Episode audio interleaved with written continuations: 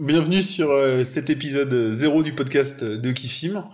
Épisode 0 ou euh, épisode euh, test, j'ai oublié le, le mot que je voulais utiliser, ça commence mal. Pilote, c'est ça, merci Julien. Un podcast, podcast Kifim, donc qui a pour but de coller à l'univers du site euh, kifim.fr et de vous faire découvrir euh, nos coups de cœur ou pas de films, de séries, de livres ou de jeux de société. Donc pour ça, on va vous en présenter, on donnera un petit peu nos avis et on, on partagera euh, sur le sujet. Euh, petit tour de table euh, rapide euh, des gens qui sont avec nous, qui sont avec nous ce soir pour présenter ces différents éléments. Nous avons Glenn. Glenn, tu vas nous présenter un film. Salut. Ouais, je vais vous présenter euh, Ready Player One. Très bien. Julien nous présentera une série. Salut, et moi je vais vous présenter Altered Carbone. Christophe nous présentera un jeu de société. Bonjour, moi je vais présenter le septième continent. Et nous terminerons à nouveau par Glenn qui nous parlera d'un livre. Une BD, ouais, Tyler Cross. Le troisième opus. Ça compte ça comme livre? Ouais, Oui, ça compte, ouais. BD, BD, livre, essai, poème. On n'est pas sectaire sur euh, ni sur les livres, ni sur les séries, ni euh, ni euh, sur rien du tout.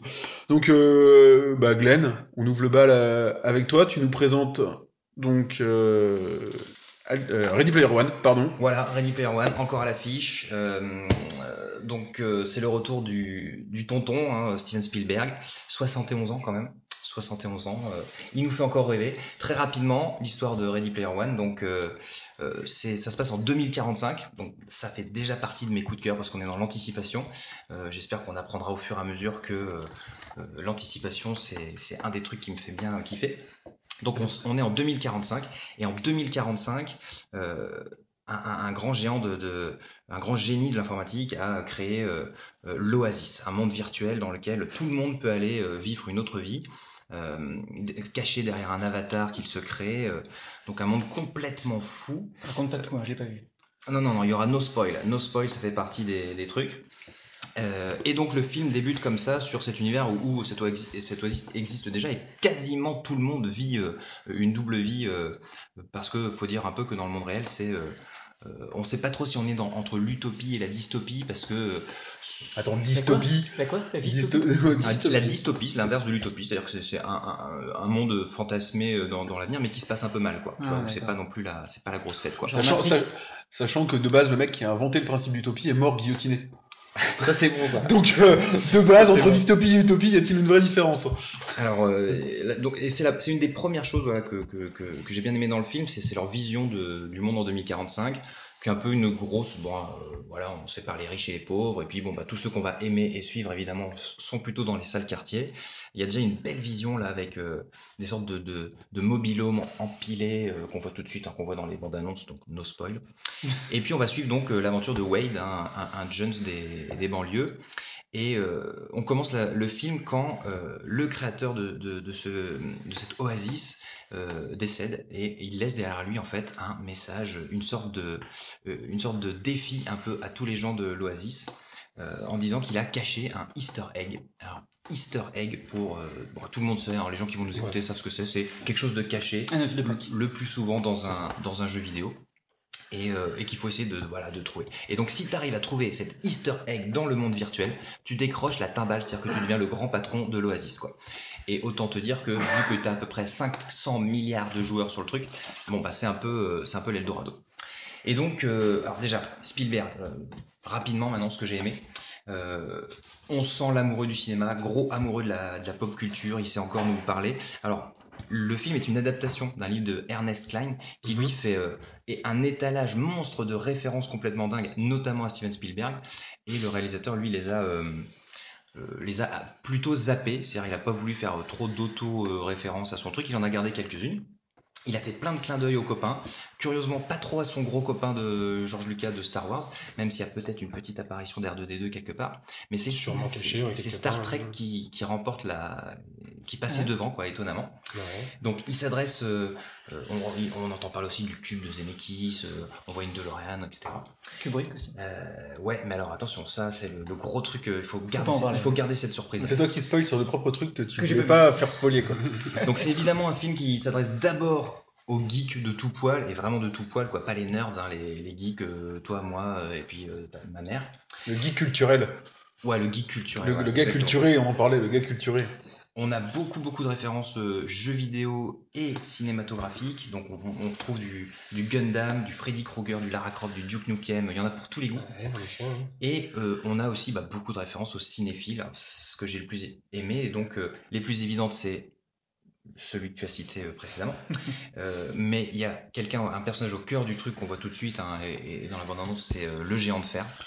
Le Mm. géant de fer qui est aussi euh, en VO doublé par Vin Diesel, qui était déjà le doubleur du géant de fer dans le dessin animé. Mhm. Euh, géant de fer, donc petit aparté, qui a euh, euh, pas connu du tout de succès à sa sortie, qui a connu un succès. Parce que moi, je, plus connais pas le géant de Excellent, fer. C'est excellent. Ah, c'est ça, un excellent dessin animé qui a connu ce qu'on appelle une seconde vie. une Ah, dessin, souffle dessin en- animé, DVD. j'avais même pas compris. C'est un des rares films Warner. en DVD, Un des rares dessins animés Warner.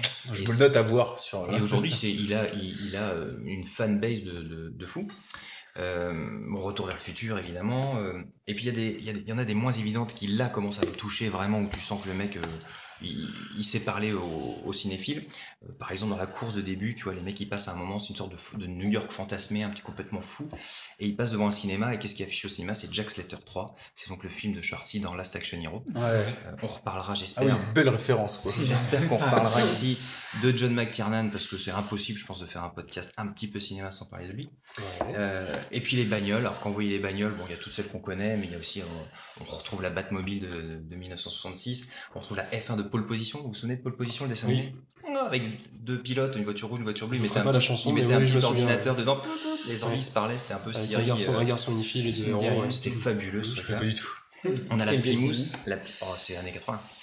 On a la Plymouth de. Christine, Milieu 80. ouais. on a l'intercepteur de Mad Max, enfin la, Mais c'est- c'est la course c'est- de c'est folie une collection de références, ton d'entrée du, enfin le film te te met une grosse grosse claque, mais franchement comme tu en as rarement vu euh, euh, au ciné euh, dès le départ. Donc euh, moi ce que j'ai beaucoup aimé, c'est déjà bon l'anticipation 2045, etc. Donc l'Oasis c'est une sorte de mix entre Facebook et les Sims. Euh, et alors grosse question que, que, que je me pose, c'est enfin et qu'on a le droit de se poser quand on n'a pas encore vu le film, on est souvent on peut trouver des réfractaires à l'image de synthèse. Et ben Mhm. l'image de synthèse là, moi je dirais plutôt que J'y reviendrai après. ouais. c'est une solution. Euh, D'abord parce que ça t'apporte une DA, une direction artistique qui a un caractère que tu peux pas trouver dans une, une production euh, plus euh, classique. Donc là, tu as des tonalités, des couleurs complètement improbables, euh, tu vois, des, des, des, du- des trucs que tu trouverais pas autrement. Peut-être que tu vas en reparler aussi dans Altered Carbon. Mm. Euh, de l'action, de l'action qu'on peut pas avoir autrement, évidemment, des cascades de ouf, des, des, des, des, des- enfin, des incrustations complètement dingues, des décors hyper originaux, hein, en- en- la, la cité dortoir et tout ça. Euh, des plans séquences que tu pourrais pas faire euh, normalement au cinéma et, et donc et donc qui participent à la, à la diégèse du film. Et puis euh, et puis des scènes un peu loufoques des trucs vraiment des inventions des nouveautés quoi. Euh, il y a une scène de danse notamment dans un club il rentre dans une discothèque t'as le droit de te demander à quoi ça va ressembler les discothèques en 2045 et ben là c'est plutôt vachement bien vu. Je ne spoile pas. Euh, c'est quelque chose qui m'a plutôt bien plu. Donc en conclusion voilà. Je trouve Spielberg nous apporte, nous apporte à la fin du film une petite morale un peu carton du style bon quand même la réalité euh, c'est quand même la vie réelle par rapport au virtuel bon bon plein de gens se sont engouffrés là-dedans en disant oh c'est la morale du film pas du tout c'est pas du tout la morale du Mhm. film la morale du film Spielberg ce qu'il nous dit c'est que le virtuel ça peut être super cool faut faut juste faire attention à ce qu'on en fait C'est un outil. c'est c'est un outil, exactement. Mhm. Peut-être qu'il y a une petite mise en garde bien vue sur faites attention à qui peut se cacher derrière un avatar dans un monde virtuel, ce Mhm. qui n'est pas du tout idiot, et, euh, évidemment. Et puis, il nous met aussi en garde sur euh, le- la propension qu'on voit déjà aujourd'hui des grandes multinationales à essayer de s'accaparer un peu tout, ce qui est le cas dans le film, évidemment. Il y a les méchants, IOI, qui à mon avis se dit plutôt 1, 0, 1 hein, pour les trucs binaires. Et donc c'est la grosse corporation qui veut euh, euh, s'emparer de l'Oasis pour en fait caser de la publicité partout et puis devenir encore plus riches qu'ils ne le sont quoi. C'est très euh, Westworld, non? C'est Westworld. alors c'est un peu euh, Enfin, sans le côté non, réalité virtuelle, mais enfin. non c'est plutôt alors euh, donc et, donc merci de de, de, de tirer la enfin de, de me lancer une, une, une ligne là-dessus Une perche. Faire une Euh, transition. Euh, donc par exemple, il faut pas lire les, les critiques de France Inter. J'adore hein, l'émission de France Inter sur les cinéphiles. J'adore France Inter en général, mais là ils sont passés complètement à côté des- du truc. Bon bref. Euh, Tu parles Non. du masque et la plume Exactement. Euh, c'est- non mais là sur C'est un peu ce qu'on fait là en fait. Là, ouais, voilà. le masque et la plume. euh, Donc là ils sont ridicules, mais tant mieux s'ils mette nous- les références dans une description du euh, podcast. euh, s'ils nous vers- citent derrière, c'est très bien. vers les Euh, films dont on parle et les répliques, les trucs dont on parle. là. on Donc je dirais, je plutôt, euh, je dirais plutôt, voilà, si vous, si voulez continuer à explorer pour contextualiser le truc, le, le clash, la collusion entre monde virtuel, monde réel, jeux vidéo notamment euh, dans, euh, dans la vraie vie, euh, je pense qu'il faut aussi regarder Scott Pilgrim versus le reste du monde. Euh, le, le nouveau Jumanji que, que, que j'ai pas trouvé si nul du tout, Que j'ai euh, détesté, moi. Speed Racer et euh, Wargames et Wargames, carrément. et ce que le film a, là où le film m'a vraiment fait penser à un truc, c'est les mondes de Ralph, le dessin animé Les mondes de Ralph, où euh, là aussi tu retrouves un univers euh, où Mm. plein plein de tes héros se, se côtoient. Et, Et, en ça, ça, ça a vraiment ressemblé au truc. et du coup, euh, conclusion, tu lui mets combien euh? Alors conclusion, la note que j'ai mise sur Kifim, c'est 8 sur 10. 8 sur 10 pourquoi Euh, Bon, d'abord parce que bon, c'est un peu de, c'est toujours un peu embêtant de mettre des 10 sur 10, Euh, mais parce que l'histoire est quand même hyper convenue. C'était de la peur. Je pense qu'il y a un prétexte, il y a un prétexte derrière, euh, c'est-à-dire que hum, il s'est un peu trop appuyé sur le prétexte que toute la narration du film est, est calquée en fait sur euh, le jeu vidéo. C'est-à-dire, t'as une quête, il faut trouver trois clés. Chaque fois que t'en trouves une, hop, t'as un indice pour trouver le reste, machin. Mais c'est tellement convenu et les méchants sont tellement, c'est hyper manichéen. Euh, là, enfin, tout est très attendu. C'est vraiment une claque visuelle et tout ça, mais bon, bon, ils se sont pas trop fait chier quand même euh, sur le scénario. C'est un peu creux. Mad Max C'est un peu creux. euh, un peu, un peu à la euh, Mad Max, une beauté et, et tout, mais, Ouais, pas, mais- une, pas un renouveau du genre, quoi. Ouais, mais alors j'ai envie de dire Mad Max, presque tu, tu, tu peux te dire à la fin que t'attendais pas grand chose d'un scénario, c'est-à-dire que Max. euh, le truc il est tellement contemplatif que ça fait. Alors que là, il cherche, il Après- cherche à raconter après- quelque après, chose. Spielberg, il a toujours été un peu manichéen, mais le, le truc, moi, que j'adore chez Spielberg, parce que c'est un de mes fétiches, mais que je trouve qu'on avait perdu ces dernières années, avec ses derniers films, c'est que euh, Spielberg, il, il savait faire un monde féerique. Ah ouais. Tout le monde avait envie de vivre dans Rencontre du troisième type, tout le monde avait envie de vivre E.T., tout le monde avait envie de vivre ça, quoi. Et je trouve qu'on l'avait complètement perdu. Donc après, peut-être qu'on l'a retrouvé là, j'ai pas vu le film. Mais euh, Alors on- euh, oui, on, bah, clairement le, le, le truc de l'Oasis, euh, déjà on y est, pr- enfin on n'en est pas loin quoi, on n'en est pas si loin de pouvoir Ouais. tous aller se connecter à un Oasis virtuel. Franchement, euh, quand tu vois le succès de PUBG, euh, de Fortnite machin, où des mecs qui sont des millions connectés simultanément sur Mhm. des univers machin. Franchement, on n'en est pas loin. pour Quoi. un gamer, pour le coup, oui, c'est un paradis, ça. Donc y a pas, euh, l'humour est pas exceptionnel, voilà, y a pas de. Il y a un côté Black Mirror presque. Hum, Black Mirror, je pense qu'on va beaucoup en parler autour de cette table, Ouais. euh, pas forcément ce soir, mais euh, Ouais. non, il y a, il y, a, il y a du- justement pas du tout le côté Black Mirror. C'est-à-dire qu'il y a rien, y a rien qui est diabolisé, Mm. à part les gros méchants, la grosse corporation, euh, qu'on peut retrouver dans certains Est-ce qu'il y a des parents de Black divorcés Mirror. Alors il y a des, Dans Spielberg, il y a toujours des parents Ouais, divorcés. exactement. Le gamin, il est, il est orphelin, et il est chez sa tante et son gros, son salaud de, de copain de sa tante que, que, que dès le début t'as envie de voir. C'est d'ailleurs quelque chose qui est beaucoup euh, décrié sur le film. C'est euh, au bout de 20 minutes. Tu sais qui est le méchant, quoi. Non, tu, c'est-à-dire que il, fait tout pour que tu t'attaches au gamin. C'est tu vois sa vie au Mhm. départ, il est débrouillard, il est machin, mais il vit chez sa tante qui elle est cool, puis elle, elle a un mec bon qu'elle subit plus qu'autre chose. Et donc dès que la méchante grosse corporation se rend compte que Wade a chopé la première clé, il va se passer un truc euh, pas Mhm. cool. Enfin bon, c'est- de toute façon tu le lis partout. Donc euh, Non, je- euh, voilà. Bref, euh, Ouais, bon, 8 sur 10, On belle va pas claque, le- on va pas belle- le spoiler. belle claque visuelle, mais. euh, Ouais, 8 sur 10, pourquoi? Parce qu'il faut le voir. Et comme on est là dans la Euh, recommandation, bah, clairement, il y aura un avant et un après euh, Ready Player One. Quoi. Ouais, mais moi, il est. euh, Enfin, je l'ai pas vu non plus encore, mais euh, clairement, je vais pas le rater quand je... dès que je pourrais avoir et puis, de si dessus. possible, si possible, ça se voit sur grand écran. Quoi. euh, c'est pas un problème. J'essaierai de le voir bientôt. Ouais. Alors, je peux me permettre euh, une question? Ouais, moi, Ouais. j'aurais une question aussi après. Moi, euh, j'ai j'ai une première question. Ne l'ayant pas vu, je me suis posé une question. Quand j'ai vu la bande-annonce avec toutes les références, le film, il, il est produit par Warner. Mhm. Et toutes les références, c'est Warner.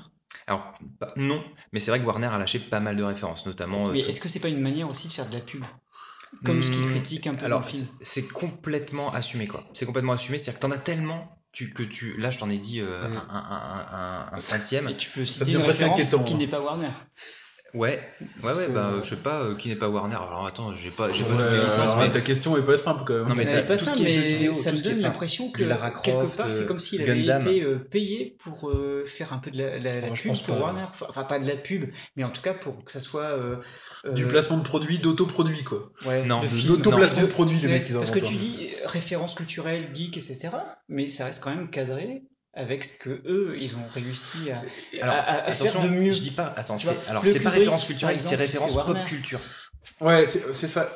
Est-ce qu'ils arrivent aussi quand même euh, Moi, ce qui me ferait peur, c'est que, enfin, déjà dans ce que tu nommes comme référence, à pas basculer, basculer à, mon- enfin, à pas arriver au moment où on dans le trop plein de références. Au début, c'est sympa de faire un clin d'œil là, un clin clin d'œil là, puis au bout d'un moment, Ouais, les gars, pas un film avec des ouais, au bout d'un moment, dérouler un peu le truc et, euh, et zapper un peu ça. Quoi. Là, là, euh, c'est, c'est, c'était hyper casse-gueule et c'est, c'est franchement hyper réussi, quoi. Parce que, euh, je veux dire, les Tortues Ninja, tu les vois une demi-seconde. euh, le Joker, Batman, tu les vois une seconde. Les, euh, tu vois, Oui, ouais, il se t'en passe t'en nommes encore d'autres que t'avais pas nommé avant, donc il y a Ouais, non, il y, a il y a Godzilla, il y a. Euh, Les références, ça, dépend comment tu les places. Si elles sont discrètes, ça prend pas, ça prend pas de problème. Alors, elles sont discrètes et certaines pas du tout discrètes. Mais euh, Et, Voilà. et, euh, moi j'avais une autre petite question euh, très rapide parce que c'est ce qui me fait peur maintenant sur ce genre de film et, euh, et qui me peut me faire détester un film, c'est est-ce que euh, dans les phases d'action ça se transforme pas en bouillie de pixels quoi ah ouais, alors, alors là, c'est le truc le plus bluffant, quoi. Là, là, il y Parce a qu'il y a deux- tellement de films maintenant où en fait pendant, pendant 10 secondes de scène, t'es là de fait. Non, alors ça, passe alors moi c'est ce que j'appelle, euh, c'est euh, ce que j'appelle l'effet Bay, l'effet Michael Bay, Transformers. Ouais voilà, typiquement Transformers. ça. Alors tu, là, vois, trop- tu vois rien. Je ne comprends rien. Euh, non, non, C'est une, là, une, une scène d'action. Ah, là c'est parfait. passé, quoi. Là c'est c'est juste parfait. Alors autant on peut peut-être critiquer le, le scénar, hein, comment ça se Mhm. déroule et tout ça machin, mais les scènes en elles-mêmes, c'est impeccable. C'est vraiment impeccable. Bon bah je pense Après, que après, j'irai- après, moi j'irai j'irai voir, c'est sûr, mais euh, bon, j'étais pas d'accord avec toi sur les CGI. Moi j'ai un peu de mal avec les CGI, et je pense qu'on peut faire maintenant des films modernes en mixant les deux. Par exemple, Blade Runner 2049. CGI. Ah ouais. Les, euh, le, le- bah, les, CGI, c'est tout ce qui est généré, les- la, la- la- la euh, 3D générée par ordinateur, tout ce qui est euh, voilà. CGI quoi. Ah ouais, si, un C'est pour ça que j'ai dit image de serial synthèse au killer. début. Voilà, j'avais- et j'avais 2000, écrit ça. Ouais, ouais, un Blade serial Runner- killer, quoi. Blade Runner 2049, Blade Runner- Blade Runner 2049, c'est un bon exemple que tu peux mixer les deux et que ça donne quand même une patte, quelque chose d'un peu plus. Moi, j'ai un, peu de- j'ai un peu de mal avec les films entièrement en CGI parce que j'ai du mal à m'accrocher à une certaine réalité, j'ai du mal à rentrer dedans. Ne dévions pas parce que alors là on peut parler longtemps Blade Alors, Runner juste, 49. juste pour répondre à ça, euh, tu peux aller le voir. Pourquoi? Parce que là, c'est le sujet du film en plus. Ouais. Et donc, c'est une autre dimension. Voilà. On, on conclut là-dessus, je pense que de toute façon, euh, 8 Glenn, sur 10. Glenn l'a vu, euh, on est tous d'accord pour dire qu'on veut le voir. Oui. Je pense que là, là- là-dessus, la, la vie Ah, est unanime, tu, tu nous convaincs de toute façon euh, plus ou moins, je pense.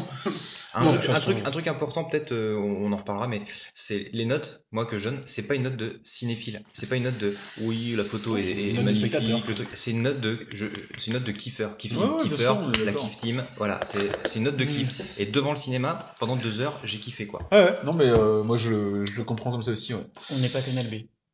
Petit euh, petit tour de table, euh, petit tour de table rapide. Est-ce que est-ce que euh, est-ce que Christophe, euh, Julien, vous avez d'autres films qui vous ont marqué ces derniers temps? Euh, ces derniers temps, j'ai des films sortis il y a moins d'un an. Ah non, non, non, non, non, non, non, non, euh, pas du tout. Que, que t'as vu, là, t'as vu un truc et tout d'un coup, coup de cœur, euh, Ah, tu te dis, il faut, il faut au moins que je le nomme. Attends, attends, Glenn. Non, Bah, oui, oui, euh, ben, un film que j'ai vu deux fois en un an, euh, je t'en ai parlé l'autre jour, un film science-fiction, euh, Pre- Premier Contact?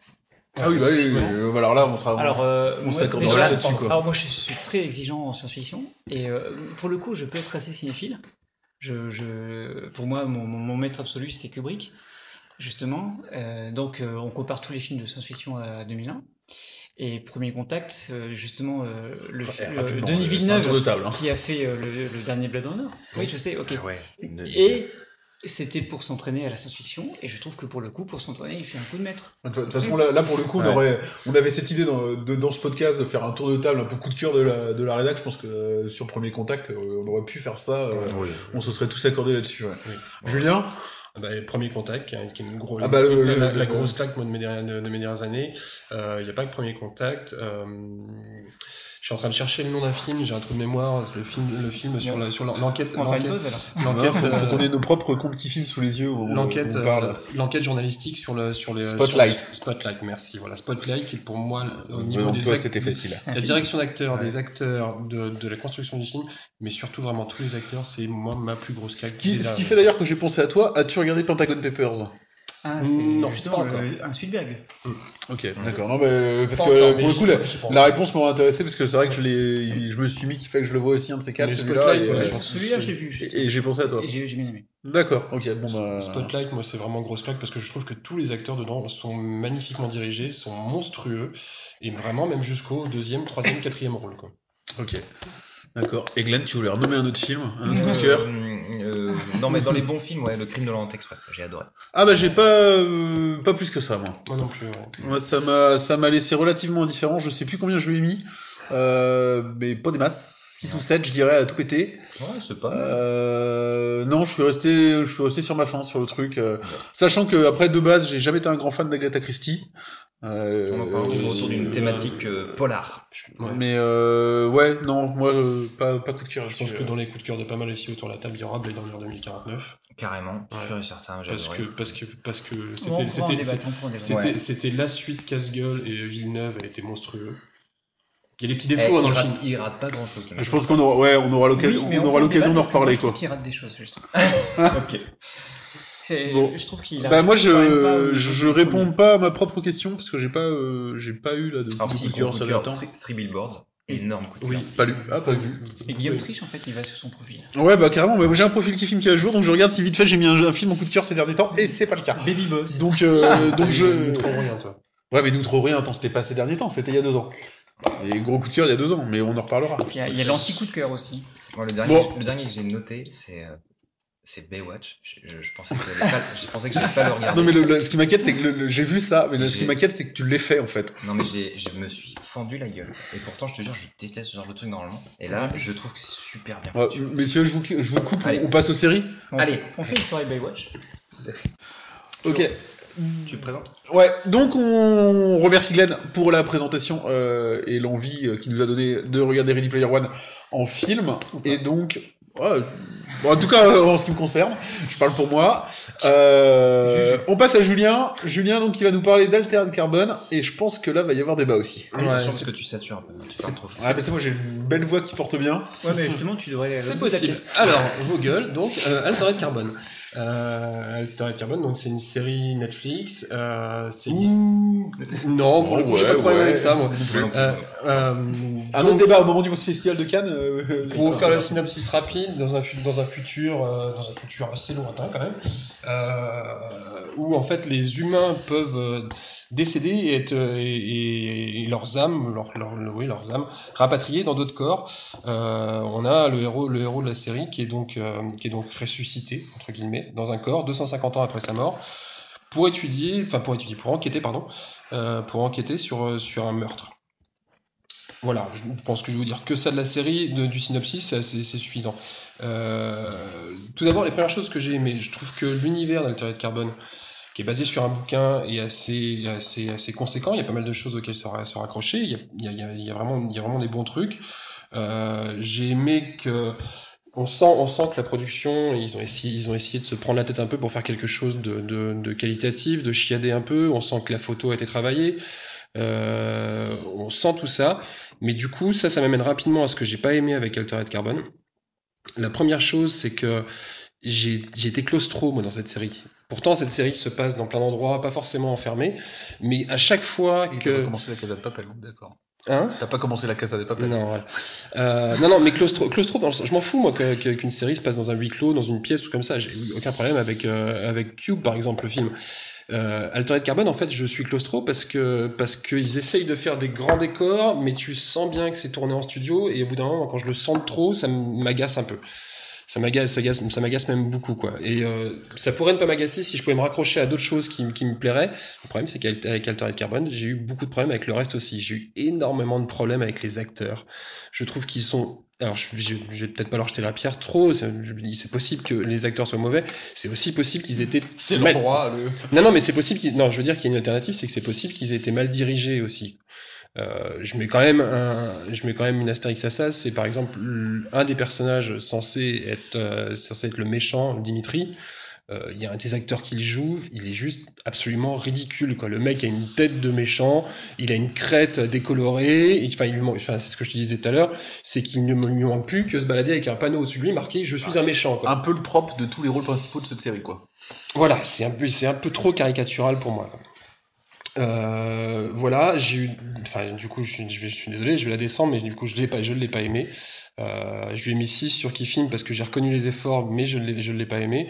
Euh, j'ai eu beaucoup de problèmes avec les dialogues qui sont, qui sont verbeux, mais, mais, mais sans talent, qui sont littéraires, mais sans talent.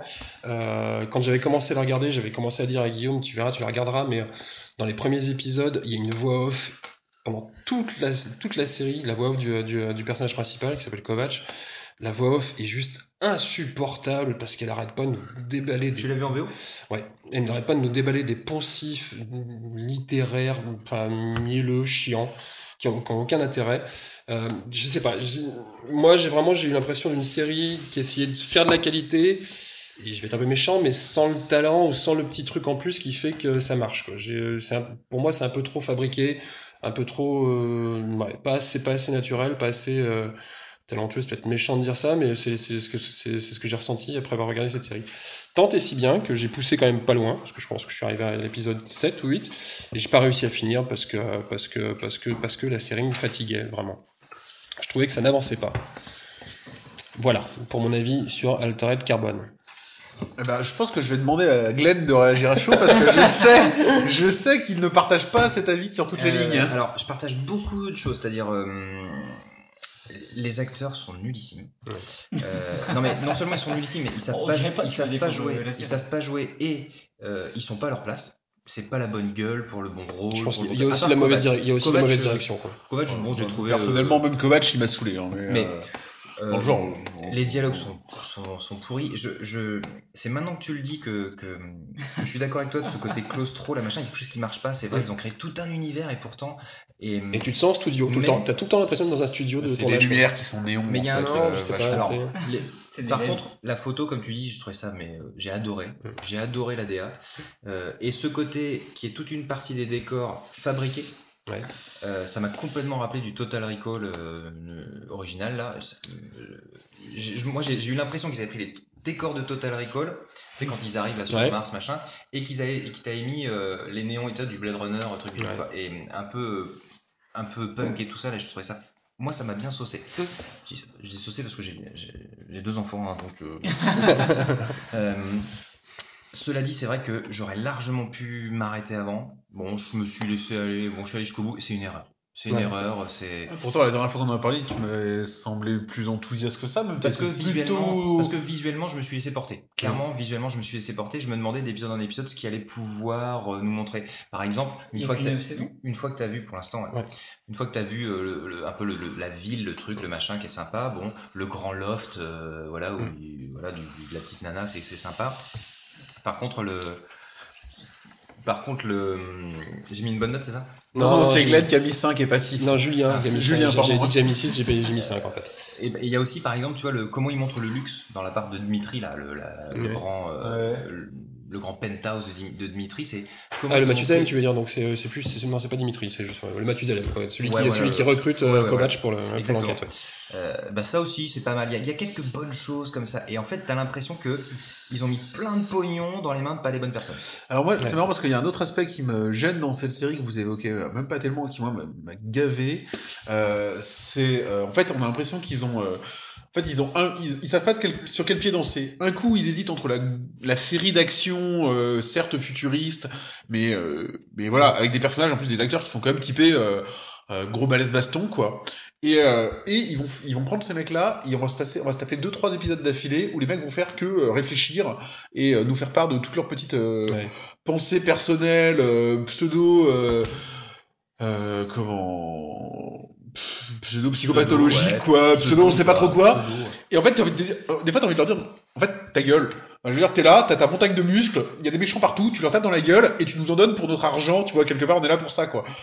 Ou alors tu fais le choix d'une série euh, futuriste machin avec de la réflexion. Mais, enfin, tu mets des acteurs qui sont crédibles dans ce rôle-là. Là, ils, ils ont pris les deux, ils ont essayé de les. Alors, on pourrait, on pourrait dire, tiens, on va mélanger les deux, on va faire un truc un peu sympa.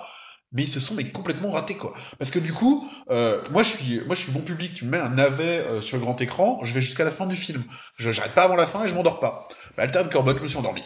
Hmm. Parce que j'en peux plus de voir des montagnes de muscles parler philosophie quoi. Il y a un moment, je, je- non, je suis désolé, je suis Non, pas là puis- pour ça puis, quoi. En plus, ouais, pourquoi pas, quoi. Mais le problème, c'est que c'est vraiment de la philosophie de, de comptoir de PMU, quoi. Ouais, c'est raté, c'est complètement raté. Il y a un truc à sauver, c'est l'IA du, de l'hôtel dans lequel réside. C'est peut-être le seul, j'y pensais, c'est Ouais. peut-être le seul qui a sauvé. ouais. Il, Ouais, est, ouais. il est à sauver dans son rôle, l'acteur, le personnage, l'idée qu'un hôtel Mm. puisse être une, une intelligence artificielle avec son système d'autodéfense qui défonce tout et tout ça. Franchement, rien que pour ça, ça vaut le coup de regarder les trois premiers épisodes. Voilà, trois premiers tu te fais une idée. Après, tu continues ou pas en fonction de ton envie. Quoi.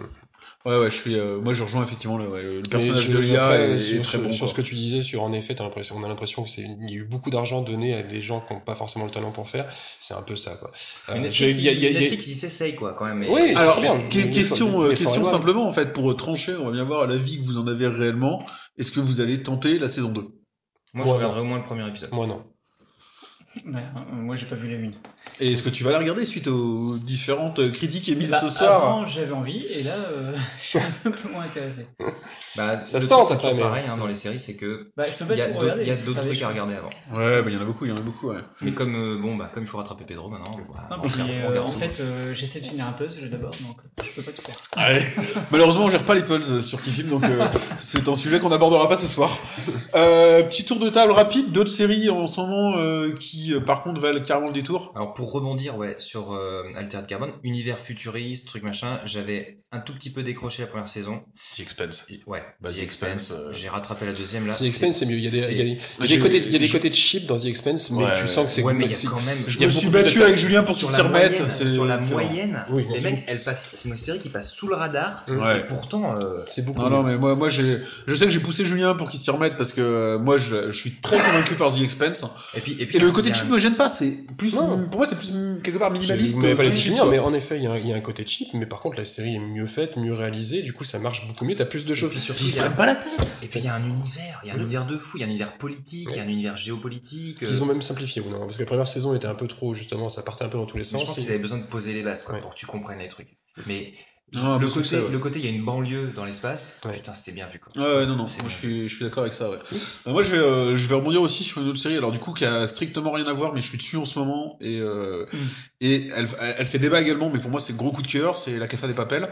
Et ça, je m'en. Euh, Enfin, ouais, nous on est dessus de on- parler d'autre chose on que de science-fiction en fait. Ouais, ouais, non, mais nous on est dessus là, on est dessus là en ce moment. Bah, Alors c'est sûr que gros avantage, euh, Nous aussi.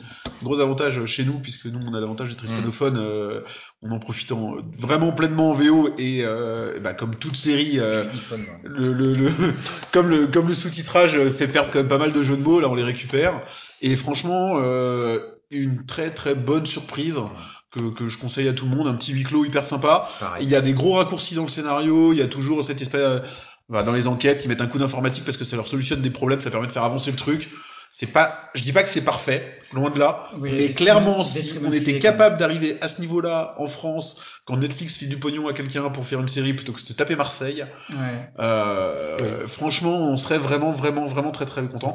Et alors, a priori, euh, moi, je suis rendu qu'à la moitié de la saison 1, mais enfin de de la première partie, parce que finalement les deux saisons sont dans une seule saison. Euh, ça s'arrête de ce que j'ai compris à la fin de cette saison-là. Euh, si c'est le cas, en plus chapeau, parce qu'on a besoin de séries comme ça qui savent, euh, qui S'arrêter. savent s'arrêter et dire voilà, on avait ça à raconter, on l'a fait. Maintenant, euh, basta, vous ne nous reverrez plus quoi. Donc, euh, j'ai pas fini, mais allez-y quoi. Ouais, je suis d'accord, c'est vraiment bien. Je l'ai pas noté encore. Et euh, en plus, ils ont vraiment des bonnes idées, je trouve. Ouais, des choses qu'on n'a pas vues ailleurs. Exactement. C'est original. Ils ont Ouais. des tronches. Il y a Tu des vois- surprises, Tu vois presque Mhm. pas un mec connu et ça fait du bien. Ça fait du bien. Ouais, aucun, aucun connu hein, les. Et puis en Bah, plus, si là- tu connais un peu le cinéma espagnol, si euh, le- il y en a un ou deux que- qu'on a déjà vu, mais L'actrice pas principale, elle est, elles sont nulle part. Hein. Ils ont, ils ont pas grand chose à leur actif, quoi. Non, non, vraiment une, une bonne reco, enfin une bonne Ouais, découverte ouais, pour ouais, moi. ouais. Julien, Christophe, euh, qu'est-ce que je regarde moi? La Casa des Papels. Ah si, alors, il y a une série que j'ai regardée sur Netflix également, euh, une série euh, graphique, euh, comme ça qu'on dit, c'est Oui. euh, Big Mouse. ah oui, j'ai vu passer le truc. Ouais, ça me, ça me. Alors c'est assez trash. Hein. C'est Ouais, c'est ce genre, qu'on appelle les dessins animés pour adultes, quoi. Ouais, c'est Mm. pas pour les moins Ouais, de je connais 18 pas. ans. Et parfois ça va vraiment très très loin. Mais euh, vraiment, j'ai trouvé que c'était un humour. euh, autant euh, il y avait des séries dans ce genre-là où j'ai vu des très bonnes critiques et finalement ça m'a vite gonflé. Genre Archer. euh, Euh, non, Archer, j'ai pas essayé. La mais, tête de euh, cheval, oui, Horseman, oui, euh, machin. euh, euh, Ah, il faut, ils, nous- ont fait Moi, le Pedro là-dessus qui, est- fan de ça, Bojack Horseman. Ouais, Bojack en fait, j'en ai essayé deux trois en même temps. Il y avait aussi euh, Marty, enfin. Genre Rick et Morty, bon, moi, Rick ça, et Morty. moi ça je trouve ça c'est- excellent. C'est sympathique, mais c'est pas ma cam, mais j'aime bien. Tout ça, c'est pas pareil, ma cam, c'est assez débilisant par moment. Quoi. Mais c'est Alors que non, mais c'est Big. Mouse, en fait, il y a vraiment le côté euh, adolescence euh, avec les hormones qui travaillent Ah, et avec sympa, ouais. avec un humour euh, qui Ouais. n'est pas toujours si trash. Alors à partir de ça- quel âge Avec lequel de tes enfants tu Ouais, c'est ça, ça te rapproche de tes enfants, aucun, quoi. Aucun, aucun. Ça lui permet de décompresser par rapport à son Mais, ado. mais, mais euh, ce qui est assez marrant aussi dans la série, c'est que parfois ils se moquent de Netflix alors qu'ils sont Ah oui, produits ça par c'est Netflix. marrant, ouais. ouais. Ça, c'est cool. Et puis, euh, et puis le côté, le côté trash, euh, parfois ça peut me saouler, mais, mais là c'est souvent bien vu. Et, tu- et, enfin, t'as l'impression de voir une sorte de Friends, mais sans, euh, sans censure, quoi. Donc on attend ta critique et ta note sur qui filme. Sous Bien peu. sûr, bien sûr. Je m'attendais à cette remarque. Bah ouais, bien sûr, ouais. Julien Euh, moi, je vais faire rapide sur deux petites séries que j'ai vues dernièrement que je trouve pas mal du tout. Il y a Mars, d'abord, qui est en fait une série qui est- que j'ai découvert là cette année, mais Ah, qui, qui est, mériterait un débat elle Ouais. tout seul aussi. hein. qui est- qui est de 2016, mais qui est très très C'est bien. la petite sœur de Kickers, C'est- de Sneakers. Voilà, celle-là, on va te la Excuse- laisser. excuse- Excusez-le, il fait ça souvent. Euh, ouais, très rapidement sur Mars, en fait, c'est euh, la conquête de Mars, mais ils ont pris un parti un peu bizarre, c'est que les- chaque épisode, en fait, t'as as une, une partie fiction où tu vois une équipe chargée d'aller s'installer sur Mars et de commencer à créer une, une, une, euh, une colonie, pardon.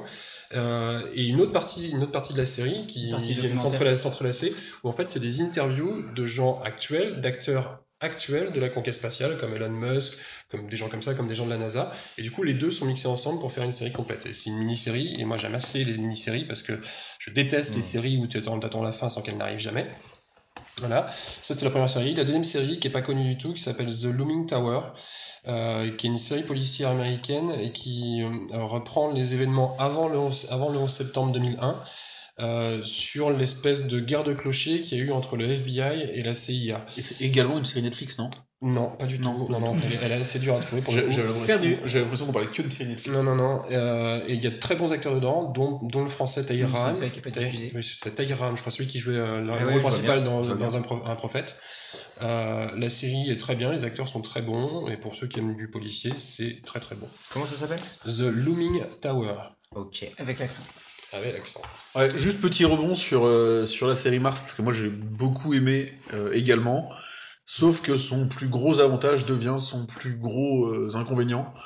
C'est un, c'est ce mix euh, Interview, euh, inter- interview, interview fiction Fait que tu rentres pas dedans. fait que tu euh, rentres pas dedans et même en fait à la fin euh, les mecs en interview ils ont un peu plus rien à dire au bout d'une saison et c'est genre euh, bon ok maintenant c'est bien taisez-vous mais laissez-nous profiter du truc ouais. parce que la partie exploration Ouais. est vraiment géniale Un Ouais, petit, j'ai déjà un entendu petit ça, ouais. peu, je suis pas aussi catégorique, catégorique que toi, mais c'est un peu vrai. et effectivement donc je retire ce que j'ai dit The Looming Tower qui est diffusé sur Hulu et pas sur Netflix Sur quoi? Hulu HUL. Ouais, c'est un autre un, territoire c'est une colle, non Non, ça, c'est U. ok, d'accord. Euh, on enchaîne, on passe au jeu. Ouais. Christophe, Oui. Christophe qui nous présente 7 continent et Julien et moi avons fait nos devoirs pour pouvoir, euh, pour pouvoir en parler avec toi. Bah oui, parce que comme c'est pas un jeu parmi les plus connus, euh, il est assez récent. Enfin, c'est quand même une des grosses actualités du moment. C'est Oui. pas un des plus connus, mais Enfin, c'est ça une fait des- deux ans hein, qu'il fait l'actualité. Ah, mais il a- j'ai l'impression qu'il en a. Donc il devrait être connu. Ouais, mais il en a Oui, presque plus fait parler dans sa magasin. deuxième édition que dans sa première. Mais on. Ouais. Alors bon, Septième continent, c'est un Kickstarter d'abord, donc euh, on peut pas le trouver en magasin. Dans, sa, dans, son, dans son deuxième pledge, du coup. C'est son deuxième pledge. Euh, euh, Enfin, j'ai profité du deux- deuxième pledge. Euh, je n'ai pas profité de l'extension parce que j'ai lu que avec la première extension, tu pouvais déjà jouer euh, beaucoup, beaucoup, euh, de, un grand nombre d'heures sans t'ennuyer. Et puis, bah, ça faisait un petit peu cher au total. Et euh, je voulais déjà voir si ça me plaisait. Alors, ouais, parce que précision quand même sur 7 continent, on est sur du euh, gros, gros jeu réservé aux joueurs. Quoi. Oui, alors ça, on, Mais va, pas- on, va, pas on va- on va y revenir. Moi, j'ai un avis sur ce, ce sujet. Euh, en, en tout cas, euh, pour euh, revenir justement sur le contexte. Oui, Non, rien, pour là, pour les secs, garde ta tête orientée vers là. Parce que dès que tu vas te tourner vers là, on va Ah, d'accord. Merci, Glenn. Ok, bah on coupera au montage. Euh, bon, pour revenir sur le contexte, euh, c'est un jeu collaboratif et c'est un jeu immersif. Alors, c'est important. C'est important à mes yeux parce que c'est vraiment euh, la tendance du moment depuis plusieurs années.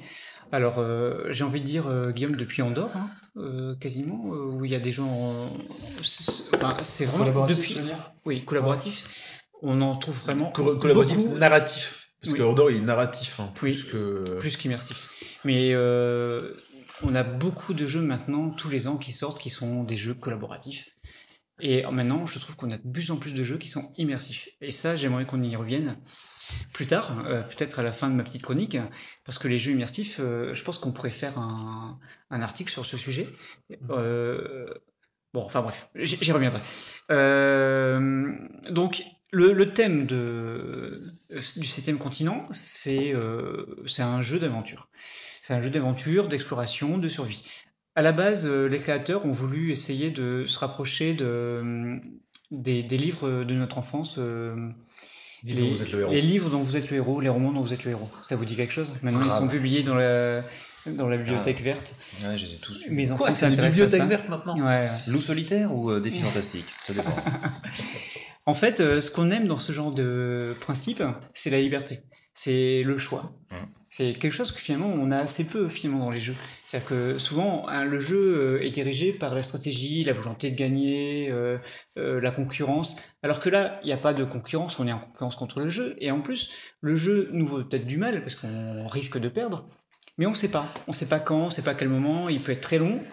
Et en fait, on se sent assez libre de faire un peu ce qu'on veut. On a une liste d'actions qui est assez phénoménale. En fait, le principe, c'est justement d'avoir à tout moment le choix, chacun son tour, euh, avec beaucoup de liberté d'ailleurs, de, faire des actions. Les actions, ça pourrait être euh, des choses assez classiques dans un jeu d'aventure comme euh, se déplacer, explorer, examiner. D'ailleurs, ils fournissent une loupe dans le jeu. Une petite, petite loupe en plastique, c'est assez rigolo parce que ça nous permet comme ça de regarder les cartes avec attention. Parce qu'on peut avoir des indices sur les cartes. On peut avoir des indices sur le type de flore, sur les traces d'animaux, si on peut y chasser, ou alors on va y trouver un numéro caché. Ouais, c'est vrai qu'il est très exploratoire à ce niveau-là. C'est clair. Euh, dans la découverte de l'univers autour de toi et dans les détails. Donc ça c'est bien, Ouais. bien fait. Ouais. Donc aventure, euh, survie, c'est vraiment les choses qui euh, ressortent le plus au départ. Euh, en fait, moi j'ai fait 3-4 parties, j'ai dû jouer euh, déjà 8 heures sur ce jeu. Beaucoup de gens sur une seule partie ont déjà joué 20 heures, ont sans doute beaucoup plus de choses à dire que moi. Et au final, on sait pas, on sait tellement pas où on va que même si je parle du jeu, je connais déjà les règles. Moi-même, je sais même pas où je vais. C'est-à-dire que je sais même pas quelle est la finalité. Je sais même, on- on- je suis même pas sûr d'avoir compris. Là tu le vends pas là. Non, mais je sais La même pas d'avoir prochaine, je vous parlerai d'une BD que je n'ai pas lue. Si, non mais c'est pour expliquer le, le- En fait, le succès de ce jeu vient de ce côté-là, justement. Ah le, ouais, le fait qu'il soit très long et très fourni, très large. C'est-à-dire que le, le- les, les créateurs du jeu ont fait un énorme Il est travail. disruptif, tu vois, sur cet aspect-là. Ils, ils ont fait un énorme travail. Oui, c'est un jeu, on peut pas le comparer à autre chose. Moi, si j'ai eu envie de l'acheter, si j'ai en- eu envie de participer au Kickstarter, c'est parce que euh, j'ai vu beaucoup de, de commentaires euh, de personnes qui disaient que le jeu c'était une expérience. C'est-à-dire qu'en fait, ça ressemble pas à un jeu. Donc tu te dis, mais euh, moi j'aime beaucoup les jeux et j'aime beaucoup la littérature, j'aime beaucoup être euh, Les happé. massages, tu- euh, Oui aussi. et je voulais euh, effectivement euh, le, le, le fait de vivre une aventure comme ça, euh, c'est tentant quoi. On se dit qu'est-ce qui va se passer? Et c'est à double tranchant en fait. C'est-à-dire que soit t'es pris par l'histoire que tu connais pas, l'histoire qui que tu vas construire, soit tu vas dire c'est trop long pour moi. Parce que en fait, il y a un système de sauvegarde dans, un, dans ce, ce jeu. C'est Ouais. obligé. Tu peux pas faire une partie entière tu, parce que tu sais pas si elle Tu va. peux le faire. Ah oui. Tu, Si tu peux très le nul. faire. faut- Non, envie si t'es vraiment motivé quoi. Non mais Ouais, en une seule session. Tu peux pas faire la partie entière en une seule session. Parce que la partie. Moi, j'ai rien à faire pendant les vacances. Non, ou alors faut faire une journée entière euh, consacrée à ça. Mais euh, c'est peut-être l'élément qui va être le plus décourageant. C'est en ça qu'il est pas familial. Ouais. Et Non. euh, par contre, tu fais des sauvegardes et les sauvegardes sont vite faites. Pas familial, je dirais pas ça. Par contre, je, je, du coup, pour avoir fait une partie, euh, on a fait une partie tous Un début de trois, partie. Un Un début, début de partie. Un ouais, début de partie, 3 heures quoi. Seulement un début de Euh, partie. je dirais pas qu'il est pas familial. Je, je pense qu'une une famille qui est, qui est habituée un peu à jouer peut tout à fait jouer avec. Ah bah, j'ai joué Par avec mes contre, enfants. Voilà, joues, tu joues avec tes enfants. Mais c'est ce que je disais l'autre fois encore à Guillaume, c'est que euh, par contre, quelqu'un qui, qui a rarement touché les jeux de société et qui se dit bah tiens je vais aller m'acheter un bon jeu et puis un truc un peu plus un peu plus chiadé un peu plus un peu moins connu etc il ira pas vers septième continent Oui, mais ces gens-là ne vont pas acheter un jeu sur Kickstarter. Alors, il y a cet aspect-là, et puis, Oui, mais enfin, il faut le dire. On est là aussi pour le dire. Ouais, ouais, parce qu'en mm. dehors de l'aspect Kickstarter qui fait que clairement euh, les, les, les familles, euh, les découvreurs de, de, enfin, du monde du jeu de société vont pas aller dans ce jeu-là, mais sinon ils vont en boutique, ils vont, ils vont pas le trouver. Euh, c'est aussi pour ça que le jeu n'est pas en boutique. Hmm. Alors, ça veut dire que le jeu ne sera pas en boutique. Ah, le jeu ne A sera pas en boutique. à Ah, mon non, avis, euh, il y a pas, de- c'est- il y a- pas d'a- priori, euh, c'est euh, c'est assumé par les Il y, a- auteurs. il y a- il y a des jeux Kickstarter qui sont en boutique. En, Mais- en fait, mais Kickstarter, un Kickstarter, ça a un début et une fin, donc euh, on ne peut plus l'acheter. Ah, on peut plus l'acheter. Ah oui, d'accord. Tu l'achètes euh, et là, le, d'occasion. le deuxième pledge, donc là, euh, moi j'ai écouté, j'ai écouté d'ailleurs sur le podcast euh, de la radio des jeux, qui est un excellent podcast sur le jeu société que je vous conseille. Euh, ils ont reçu donc les créateurs de Septième Continent, et donc il n'y aura pas de troisième, euh, de troisième pledge, et il sera jamais en boutique. Il sera jamais en boutique pour deux raisons. Il sera jamais en boutique parce que en fait c'est un jeu qui, est, qui a un nombre de cartes euh, hyper conséquent, donc qui a un coût de production qui est, euh, qui est pas euh, qui est pas euh, voilà qui est pas qui est pas faible. Euh, et du coup euh, passer en boutique ça veut dire passer par distributeur et ça veut dire passer par des boutiques. Donc à chaque fois c'est des mecs qui prennent de la com qui prennent de la com. Donc soit le prix euh, en boutique serait beaucoup trop cher pour la cible des boutiques euh, soit ils rentreraient pas dans leurs frais. Donc en fait en faisant un Kickstarter financièrement ils ont une certaine logique. Et puis le deuxième élément euh, qui fait qu'il reviendra pas en boutique c'est que euh, ce serait pas juste entre guillemets pour les gens qui, qui ont- qui ont payé le Kickstarter et euh, etc. C'est un point de vue, hein, c'est le leur, c'est ce qu'ils mais en interview. hein. bien, Voilà, en fait, on est en train de faire la critique d'un jeu où euh, si on donne envie, on peut pas l'acheter. C'est trop tard. Si vous, non mais si vous êtes joueur et que vous voulez jouer à 7 continent, Ah, effectivement, là maintenant, faut, faut prendre un peu votre mal en patience et attendre qu'il arrive, et attendre qu'il arrive sur le site d'occasion. Bah, sinon, euh, je laisserai mon numéro de téléphone et on, je- Alors, sinon, je pense sur les jeux de société, c'est intéressant de dire à combien ça se joue. Alors, euh, ça se joue. Ça peut se jouer en solo. Ça va, je pense que ça a même été conçu euh, à la base pour être en solo. Ça Ah, se, ça, ça marche. collaboratif. Non, mais en fait, parce que quand tu ouvres un livre dont vous êtes le héros, tu le fais en solo. Mais euh, ils ont ouvert les règles de manière à ce que tu joues à plusieurs. En fait, c'est un peu ça Ils- marche ils très sont- bien à ils sont- deux. Ouais. Ils ont fait, c'est marrant parce que dans le monde du jeu, c'est souvent l'inverse. euh, un mec invente un jeu, puis il se l'imagine directement à 4 ou à 5, euh, enfin, assez nombreux. Et après, ils adaptent les règles, souvent pour passer Ouais, à 3 exact, ou 2 exact. joueurs, Mhm. parce qu'il fait des versions de 2 ou 3 joueurs qui sont assez pourraves, euh, ou, un peu, balance. ou un peu ratés. Non, moi, je veux même pas. euh, bah, le truc où chaque joueur fait deux personnages, tu vois, oui, etc., bah, etc. Et là, on est sur une démarche qui est complètement opposée de mecs qui ont fait un jeu un joueur et qui l'ont, euh, qui ont dit, bah maintenant, vous pouvez jouer à plus. Et clairement, le jeu, c'est ce qui ressort à peu près partout, et ce qu'on voit là, c'est qu'il prend toute son ampleur à 2-3 joueurs, pas, mais au-delà, ça devient carrément le bordel, quoi. Ah, il faut le, il faut le touch. Ouais. Mhm. Il y a le touch aussi là-dessus? Alors en fait, euh, tous les jeux collaboratifs ne sont pas, euh, ne demandent pas toujours autant de communication entre les joueurs. Et euh, moi, ce que j'aime dans un jeu collaboratif, c'est quand on a vraiment le sentiment de, de devoir discuter avec les autres et de prendre les décisions ensemble. Alors attention, parce que oui, mais par contre, il tombe clairement dans le piège du euh, King Speecher. hein. Attends, Comment ils appellent ça Du leader. King Leader. Oui, euh, tu dis ça parce que c'est ce que j'ai fait la dernière fois. Non, non, non, parce que c'est le défaut de, de tout jeu collaboratif. Oui, mais non. Mais euh, ce que j'ai pu comprendre de Sixième Continent, c'est que pour réussir, il faut vraiment rester soudé.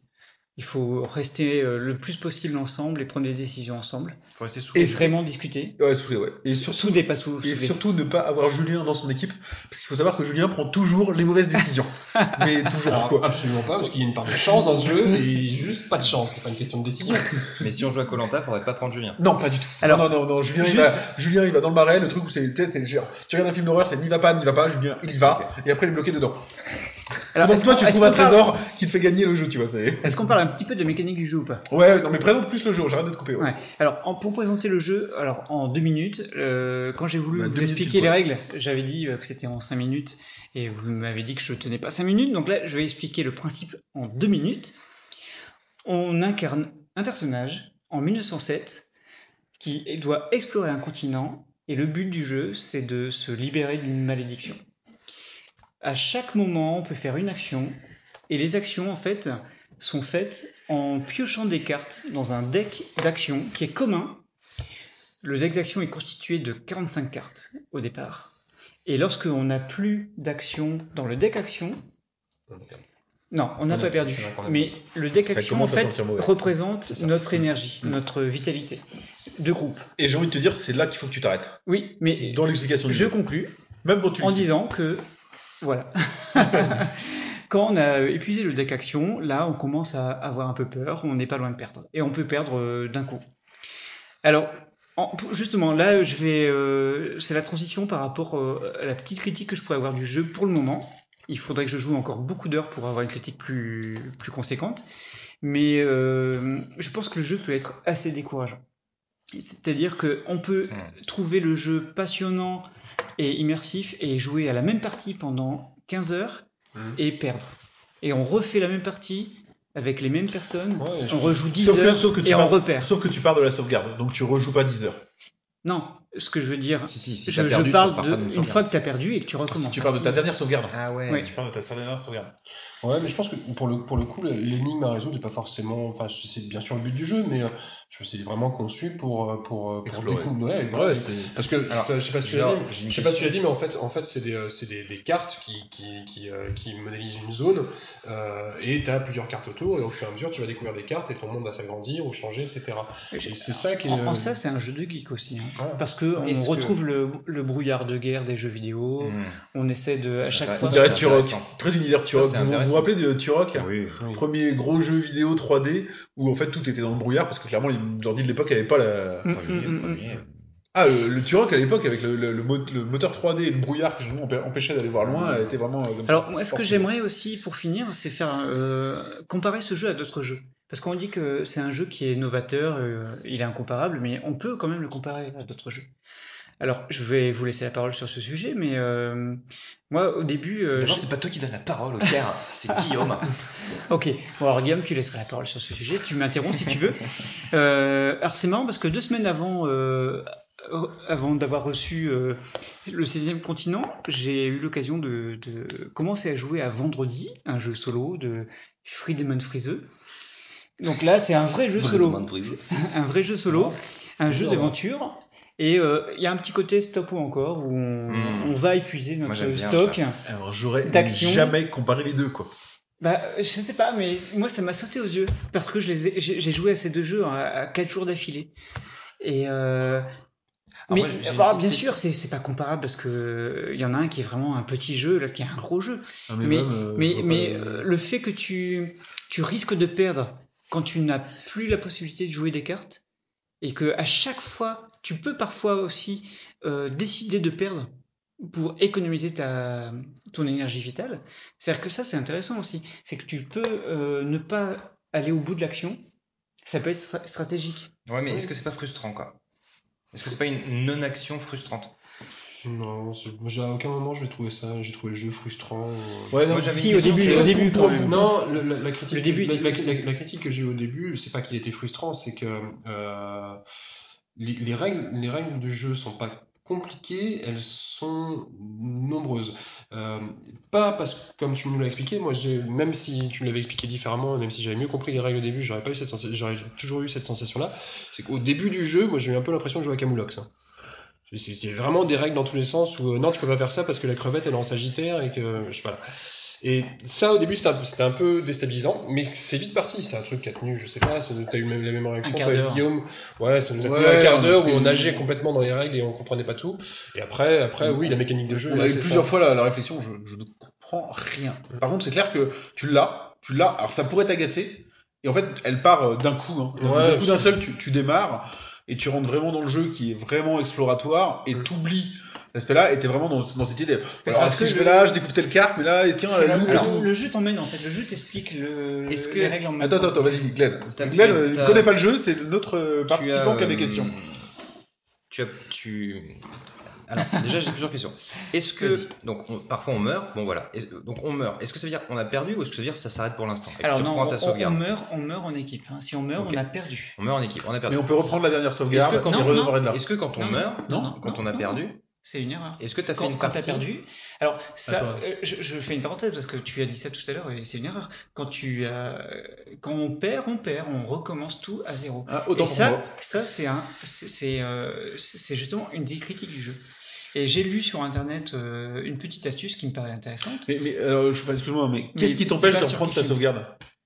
Si ta sauvegarde, tu l'as, tu l'as quoi. Tu penses à Château Aventure quand tu penses à Ouais, ça. je pense à Château Aventure, mais, mais euh, qu'est-ce qui t'en, qu'est-ce qui t'empêche de faire ça dans, dans septième continent Rien, parce que c'est à toi de faire les règles que tu veux. Mais si tu prends ta sauvegarde, tu auras aussi. euh, oh, Ah, t'auras alors, tes échecs alors, Moi, j'ai une intuition. J'ai une intuition sur euh, la réponse par rapport à ça. le- C'est que, à mon avis, Dans le débat. tu. Oui, c'est déjà un trop gros débat, mais je vais répondre en 10 secondes.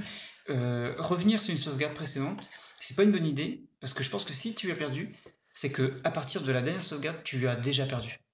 Parce que, en fait, Ouais, tu- tu sais pas. T'as possiblement déjà perdu, je suis, je d'accord avec toi. Mes questions c'est, est-ce que quand tu perds, parce qu'on a parlé d'expérience, ça c'est très intéressant, voilà, euh, est-ce que il y a des jeux qui vaudraient le coup d'être achetés juste pour ça, vivre un nouveau truc, comme quand Mm, tu vas mm. sauter au parachute, je veux dire. Est-ce que même quand tu perds, t'as vécu une bonne expérience? Ah, je pense. Oui. C'est pour ça que les gens y Clairement, reviennent. clairement, Ça c'est un Alors, info en qui me fait, semble. euh, Clairement, Ça- clairement, oui. Est-ce que tu J'ai rigoles vu vraiment beaucoup, beaucoup de commentaires de gens qui disent c'est frustrant, très frustrant de perdre, et en même temps, ils s'y rejouent. Hmm. Tu vois. Ah, moi, je que- je que tu Est-ce que tu rigoles Si je suis là, tu rigoles? Ah, c'est intéressant. Plus, plus C'est intéressant. Est-ce que l'expérience de jeu change en fonction des gens avec qui tu joues? Alors moi justement c'est un point qu'on a, on a, on a débattu lors de la première partie parce que c'est un un point sur lequel euh, Christophe nous expliquait les jeux et c'est un peu le truc que je lui ai dit après la partie. Euh, oui, parce que à condition aussi que la personne qui explique, qui maîtrise le jeu, euh, sans critique et Christophe, hein, mais c'est aussi moi parce que moi je me crée mon univers. je- Enfin, il faut laisser euh, aux gens le temps et, euh, et la façon de s'approprier le jeu. C'est-à-dire Ouais. que tous les joueurs se l'approprient différemment. Moi, je Et, peux euh, dire clairement que je fais partie de ceux qui prendront pas le temps. Et moi, en y jouant à ce jeu-là, en fait, je me suis extrêmement rappelé euh, de moi, souvenu de moi-même quand je faisais des jeux de rôle. Euh, quand je faisais des jeux de rôle, moi j'étais un joueur assez relou parce que j'ai une façon de m'approprier le jeu qui est très personnelle à coup de, à coup de, de blagues et de décalage. Et j'ai- reproduit ce comportement-là euh, vraiment dans, euh, en jouant à Septième Continent. Et c'est là où je me suis dit, en fait, euh, je m'approprie le jeu. Je suis en train de m'approprier l'univers, etc. Cette façon de, on, on rentre un peu dans une, mais euh, il y a, il a, il a ce côté-là un peu jeu de rôle. Cette façon de dire à Julien, euh, Bon, Julien, c'est un peu le gars, c'est le, poissard, euh, mais on va l'aider. Tu retrouves, tu retrouves vraiment cette idée de jeu de rôle où on est dans la quête tous ensemble. Bon, Julien, t'as encore fait de la merde, mais on vient t'aider, on fait ça tous ensemble. Mm. Euh, donc, euh, donc voilà, c'est un jeu de rôle sur euh, sur carte, c'est un jeu de découverte un peu jeu de rôle. Tu te l'appropries et tu te crées l'univers qui va avec. Et ça, euh, En fait, honnêtement, moi je m'attendais à ce que ce soit un jeu où on s'en prend plus euh, plein la gueule en fait. C'est- Je pensais que c'était. Non, c'est- C'est ouais. c'est un jeu difficile, et c'est exigeant, et en même temps, on pourrait dire que d'un autre côté, il est assez facile parce que euh, tu fais toujours la même chose. C'est toujours la même Alors, règle. et je vais te faire, C'est con- je toujours vais le te faire même conclure parce que là, on est en train de faire une critique sur, ce, sur une chronique sur ce jeu qui est aussi longue qu'une partie de ce jeu-là. Euh, maintenant, si tu devais le noter, si, ou si tu l'as noté sur Kifim, euh, combien tu lui mets? Alors, c'est pas simple hein, parce que j'ai l'impression que je dois continuer à jouer pour finir de le noter. C'est une bonne façon de le dire. hein. Ouais. Ah, Moi, je note rien avant d'avoir Un fait deux fois. Un Ouais, jeu, un un jeu, un c'est deux trois Alors, parties avant pour une le note. moment, hein. je serais quand même plutôt à 9 sur 10. Mais euh, avec- je, je teste beaucoup de jeux. euh, C'est ce une, note qui est- une note qui est dans le jeu de, beaucoup à mettre en regard de ton caractère aussi. Mon de- caractère, de- oui. Ah non, mais je veux dire ton profil. Ton profil pas- ouais, Oui, bien sûr. ouais. Alors moi j'ai un profil très joueur, j'ai un profil aussi euh, où j'aime les jeux que le Ouais, mais parce que collaboratif, derrière, les faut, jeux faut, faut, exigeants. faut aller voir les autres jeux que t'aimes bien, etc. Oui, bah alors etc. justement, moi je vais le comparer à d'autres jeux. Allez voir le, le- le profil de, de Christophe sur Kiki. Non, ouais, mais t'as deux secondes là. T'as deux secondes pour le comparer de jeu parce que il faut qu'on switch. Non, non, mais je veux dire, allez, voilà, c'est important que les gens aussi. Non, mais clairement, sur les, mais sur les jeux, mais sur les, Bon, c'est vrai, bah. sur les films, Alors sur les séries. je voudrais comparer un jeu que j'ai pas encore testé, mais euh, qui est un jeu euh, War of Mine. This War of Mine, parce que c'est un jeu qui Dont se tu nous parleras le mois prochain. Et euh, je voudrais aussi le comparer à euh, Terraforming Mars. Parce que c'est quand même les deux gros jeux de l'année. Enfin, depuis six mois, c'est, on parle toujours de Sixième Continent et Terraforming Mars. Et, euh, Et c'est tout. Et voilà. Donc c'est des jeux que j'aime beaucoup. Tour de table rapide sur les jeux hyper rapides. Glenn, t'as joué un truc Euh, ouais, moi, très très bonne expérience. euh, quand je vous parlerai de jeux, souvent ce sera avec euh, les jeux qu'on peut jouer avec des enfants et surtout des enfants qui n'ont pas le même âge. Et Christophe pourra peut-être comparer aussi euh, ça. Ouais, ouais. Euh, nous, on prend un grand grand plaisir. Alors, si Gang Rush, là, on en parlera peut-être. Et puis Queen Domino, valeur sûre quoi. King ou Queen Queen? Queen Domino. Queen Domino. J'ai vu- Tu l'as acheté du coup? J'ai les deux, ouais. Donc euh, là, j'attends, euh, j'attends que tu viennes euh, me Ah, c'est super. celui-là. C'est- C'est c'est top. Ok. Julien? Euh, moi j'aime bien les jeux avec les mécaniques simples mais efficaces. Dominion fait partie de mes fétiches. Euh, et euh, Isle of Sky, qui est un dernier jeu que j'ai acheté, qui est, une, qui est une mécanique toute simple mais qui marche très très bien. Quoi. Moi, je voulais, euh, j'aurais pu euh, parler, tu vois, dans l'esprit découverte de, de Château Aventure. Mais je crois que Château Aventure, il mérite. Euh... Qui, est, qui est buggé, hein. Qui est buggé par contre. non, mais il mérite, il méritera une présentation à part entière. Euh... Parce que c'est original. Parce que c'est original, et puis il faut, faut, faut, le creuser. On est encore un peu dans la même chose que 7 continent, sur Ouais, espèce de jeu ouais, de rôle, ouais, découverte, etc. Absolument. Euh, non, du coup, la, ma bonne découverte, qui est pas du tout, du tout, du tout euh, une actualité ou quelque chose de récent euh, de ces derniers temps, pour le coup, c'est Seven Wonders Duel, ou, qui, est, qui, est, qui est sorti il y a quoi, il y a deux ans maintenant. Non, non, plus que ça, 4 ans. Et euh, ouais, bon, tu vois. Et alors moi, ça fait quoi ça podcast fait, vous est ça- présenté par Banania. ça, ça, ouais, c'est ça. Ça fait, euh, ça veut dire que ça fait 5 ans, je sais pas, que j'ai Seven Wonders de base et que j'ai pas voulu jouer à Seven Wonders Duel en me disant c'est pas possible, Seven Wonders est trop bien, il est trop fait pour être joué à plein que le duel ça va pas marcher. Le duel est plus simple. Et euh, non, c'est pas que la question est soit plus simple, c'est euh, Ils ont réussi le. ouais, ils ont réussi le truc. Ils- euh, en fait, ils ont assez modifié le truc. Ils, ils ont assez modifié le truc pour que euh, comment pour que ça marche. C'est-à-dire que le gameplay est changé, vraiment, il est adapté à deux joueurs et ça marche bien. Par contre, ils ont euh, hyper gardé l'univers et la logique de jeu, ce qui fait que t'as un jeu qui marche bien et qui reprend, euh, qui est dans la droite ligne d'un Seven Wonders. Il aime bien parce qu'il me bat. Deux fois. Donc on reprend. Euh, merci Christophe euh, pour la présentation de, de Septième Continent, qui a généré pas mal de, de discussions, mais je pense qu'il y avait largement matière à. Donc, euh, Alors, c'est de donc voilà. c'est- de la- l'audio, hein, Christophe. On- ouais, Tu peux montrer les règles, personne ne les verra. Un jour on le fera en chaîne YouTube. Ouais, tu verras. On- pareil, Non, on, en parle. Euh, Donc, t'as 5 minutes. donc on parle, non pas maintenant. on continue avec Glenn. On recommence avec Glenn qui nous présente euh, un livre, une BD en l'occurrence, Tyler Cross, une nouveauté.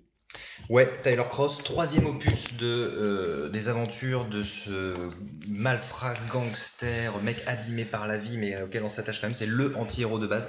Donc euh, euh, clairement, la BD peut se lire euh, toute seule, Mhm. mais je conseille clairement de reprendre à zéro, c'est-à-dire avec le premier opus qui se passe au Texas, bien dégueulasse. Ah donc c'est ça, c'est euh, c'est des épisodes, c'est- des épisodes, pas Ouais. du tout un tome 0 ou un tome 1 non, ça. Miami, c'est la suite, mais euh, tu, qui peut se lire indépendamment. D'accord. Le, deux- le deuxième épisode se passait en Angola, euh, au bagne, dans la boue, la pluie, la nuit, tout ça, mais c'est magnifique. Ouais. Le dessinateur, c'est Bruno. C'est un duo d'enfer. Je veux dire duo parce que c'est un duo comme il y a eu des duos euh, euh, Charlie Giraud, comme il y a eu des duos Van Ham, euh, Vance, machin. Ils se sont trouvés, les mecs. Franchement, ils se sont trouvés. Euh, donc, Nuri, le scénariste, euh, je le connais pas beaucoup plus que ça. Euh, mais Bruno, lui, c'est lui qui a signé euh, Nemo, Inner City Blues, Biotop, Commando Colonial, Junk, Atargul, Lorna, que des trucs que vous trouvez chez tous les bons euh, libraires. C'est du. Enfin, Il faudra qu'on remette en commentaire de, de la critique euh, du podcast là parce que été à fond là. Donc en gros l'histoire c'est euh, Tyler, euh, il veut récupérer son pognon, donc il revient à Miami. Euh, on change de scène, on change de décor, ça aussi ça fait voyager. Il veut récupérer son pognon, en gros on lui doit 700 000 balles, un truc comme ça. Il va voir son avocat qui était censé lui avoir mis ça de côté, et en fait le mec qui pensait que Tyler était un peu mort a investi ça dans l'immobilier, mais dans un truc un peu en plus véreux quoi. Et donc bah, Tyler va devoir se frotter euh, aux mafieux, aux mecs corrompus, euh, mais aussi au FBI, enfin il y a rien qui lui fait peur quoi. C'est énormissime. Tiens vous pouvez regarder un petit peu la BD pendant que, Oui, pendant oui. que je parle. Euh, alors Bruno, euh, voilà. Euh, ce que j'ai beaucoup aimé moi, c'est quelque chose que j'adore, c'est c'est ce qu'on appelle la ligne claire en BD. La ligne claire, vous savez, c'est euh, euh, c'est quand on dessine au trait noir un peu tous les traits et que chaque couleur est séparée en fait hein, par un Ouais. trait noir qui est souvent euh, qui est souvent euh, égal. Il y a pas il y a pas des pleins des déliés machin bidule. C'est c'est c'est c'est ce qui était un peu amené par Hergé avec Tintin et Mhm. puis euh, Black et Mortimer euh, voilà, Oui, dans ces vrai. quoi. Donc ça c'est euh, quelque euh, chose. la, la, la couleur en aplat là-dessus, c'est un travail de Laurence Croix, c'est incroyable. Quoi. Tu vois, quand tu vois des trucs comme ça et que t'es pas choqué par une mer jaune, c'est c'est juste qu'il y a quelque chose d'hyper réussi. Quoi. Et derrière, ah, juste à côté, elle te met une planche toute en violet. c'est- Enfin, c'est juste, c'est somptueux. quoi. C'est un gros travail énorme. Et ce que j'ai adoré là-dedans, c'est que c'est un film dont tu tournes les pages. Quoi. Ouais. Et d'abord, t'as des trucs, t'as beaucoup de trucs un peu en cinémascope. Et c'est clairement inspiré, enfin ça vient clairement du film noir, film noir des années 50, 60, 70, qui lui-même venait de l'expressionnisme allemand, donc c'est pour ça que tu trouves un clair-obscur hyper bien foutu. T'as des, des fois t'as, regarde ça, regarde, regarde ces, ces persiennes, ces hein. trucs, c'est, c'est- Mm. bah oui, Oui, non mais ouais. il est, Ouais, euh, Bruno est extrêmement 60, influencé par les, par le, le- les, les Américains qui font du noir et blanc, Frank Miller et compagnie. Euh, et puis les films de la Warner des années 30, voilà, un jour on en reparlera. C'est euh, magnifique. Donc là, le film noir, le film noir des, des- de ces années-là, c'est le personnage enfermé dans une situation qu'il subit avec euh, euh, trahison, meurtre, crime, infidélité, jalousie. On a tout ça là-dedans. C'est euh, un peu comme, alors, euh, j'ai cité le Faucon maltais, voilà, de, de John Huston, ou, ou La soif du mal de euh, d'Orson Welles, qui est un peu plus proche euh, de nous. Ouais. Donc le, le découpage magnifique. euh, ancrage superbe, couleur géniale, et alors les personnages, mais euh, c'est juste, franchement, t'es en train de regarder un film, quoi, et t'as envie que ça devienne. Enfin, moi, je suis prêt à parier ici, vous l'aurez entendu ici, d'abord que Tyler Cross va être adapté au cinéma d'une façon ou d'une autre, quoi. Donc euh, voilà, je m'attarde pas beaucoup plus là-dessus, c'est à lire impérativement. Et du coup, que- question, parce que du coup, il y a plusieurs tomes, ok. Et, ils sont liés entre eux, on peut les lire. Euh, faut lire. Tu t'as dit, il faut lire les autres, faut lire dans l'ordre, faut lire dans le désordre. Ça, ouais, ça se lit dans l'ordre parce que là, il revient, quoi. Il revient après la galère qui lui est arrivée, les trucs machin. Donc, Donc, si euh, tu avant de te le taxer, si faut que tu je récupère connais, les autres, quoi. Mais si tu prends la BD de, comme ça, elle se tient toute seule sans problème. La couve, là, c'est inspiré, si vous l'avez vu, de Le plus sauvage d'entre tous, avec Paul Newman, 1963. C'est Et- le titre du film? Le plus sauvage d'entre tous? Ouais. Ça s'appelle The Hud, je crois, euh, en version originale. Mhm. Et, euh, et tout le, si tu veux suivre un peu cette même aventure que tu vois là, mais au cinéma, on est dans euh, Luc la main froide, un petit peu euh, dans les ambiances, dans les trucs, dans les machins.